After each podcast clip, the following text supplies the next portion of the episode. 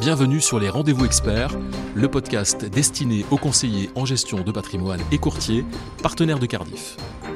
Parmi les grandes tendances qui bouleversent les marchés financiers depuis quelques années, il y en a une qui nous intéresse particulièrement aujourd'hui dans ce numéro des Rendez-vous Experts, et cette tendance c'est comment donner du sens à son épargne. Pour euh, nous en parler aujourd'hui, j'ai le plaisir de recevoir pour la première fois au micro de Rendez-vous Expert Pierre-Christian Imbert. Il est responsable juridique France chez BNP Paribas Cardiff. Alors bonjour Pierre-Christian et merci d'avoir répondu à notre invitation. Bonjour. Bienvenue dans ce, dans ce podcast. Pierre-Christian, nous allons parler, et tout le monde l'a compris, de la finance durable. Comment donner du sens à son épargne. Et la finance durable est un sujet qui est tellement passionnant et sur lequel il y a tellement de choses à dire que je vous propose de le traiter en deux parties. La première partie aujourd'hui concernera l'impact sur l'assurance vie des nouvelles règles en matière de finance durable. ça a l'air très compliqué comme ça, mais vous allez nous, nous apporter votre analyse. Et euh, je crois que pour démarrer ce podcast, il faut déjà, pour ceux qui ne le sauraient pas, définir ce qu'est un produit financier durable.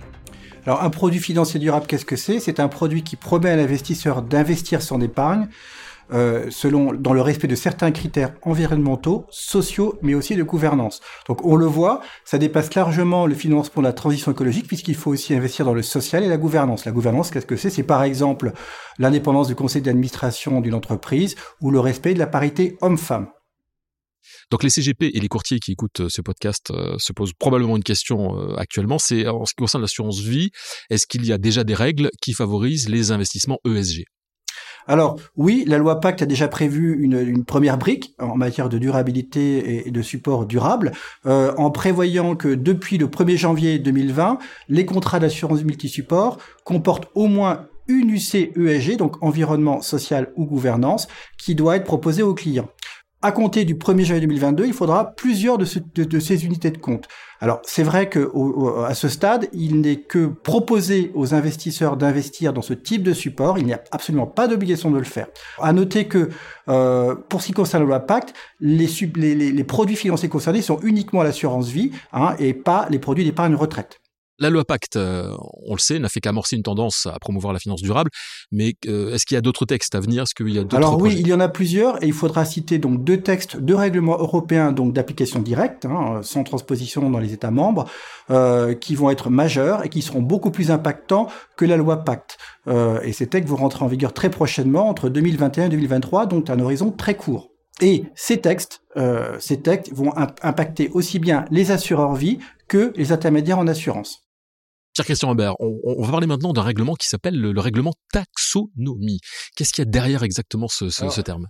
c'est un règlement qui a été publié euh, le 18 juin 2020, euh, donc récemment, euh, et dont l'objet est de définir un cadre pour le financement de l'économie durable euh, et, et, effectivement souvent dénommé et commenté sous cette terminologie anglaise du règlement taxonomique qui peut paraître un peu bizarre. Qu'est-ce que c'est que ce texte? C'est un texte qui va définir les critères communs euh, à l'investissement durable et un langage commun à ces investissements. C'est un peu en fait le, le cahier des charges de la finance durable. Et cela pourquoi? Pour que les produits financiers durables soient comparables au sein de l'Union européenne et aussi éviter le greenwashing. En fait, le greenwashing, qu'est-ce que ce serait? Ce serait que des, producteurs ou des distributeurs vendent des produits financiers avec des labels ESG alors que leurs produits n'en sont pas vraiment. Un peu du faux bio, quoi, en quelque sorte. C'est un texte transverse, mais qui va notamment donc impacter les assureurs et les distributeurs. Sur quoi repose-t-il? Il repose sur six objectifs environnementaux définis par l'Union européenne, tels que par exemple la transition vers l'économie écologique ou l'atténuation du changement climatique. On voit ces choses qui sont assez concrètes dans leur dénomination, mais il va falloir mettre de la substance derrière ça.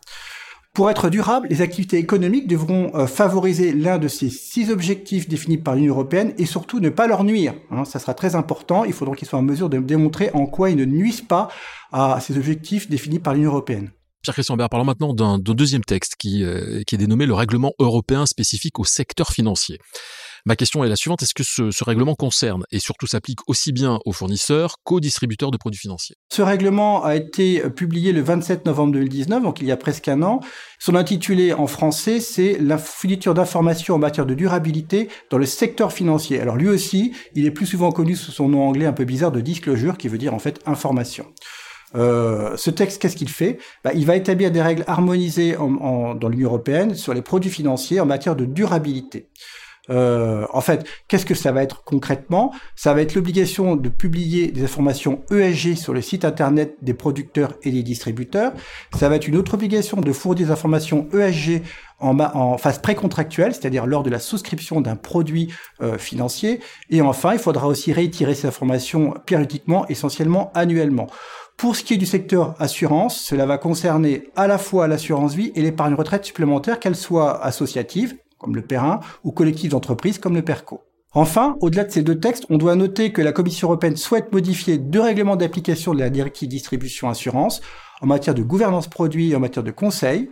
Cela pourrait introduire des critères en matière de durabilité. Alors, nous sommes arrivés au terme de la première partie de ce podcast consacré à la finance durable. Je vous propose de nous retrouver euh, pour un second épisode. Nous aborderons les conséquences sur l'assurance vie euh, du règlement européen sur la publication en matière de durabilité dans le secteur financier. Rendez-vous au prochain numéro. Merci Pierre-Christian Imbert et merci à vous d'avoir écouté les rendez-vous experts. Si vous avez aimé l'émission, n'hésitez pas à la partager avec votre réseau, à donner des étoiles N'hésitez pas non plus à nous faire part de vos remarques, de vos questions, mais aussi des sujets que vous aimeriez voir abordés sur les rendez-vous experts.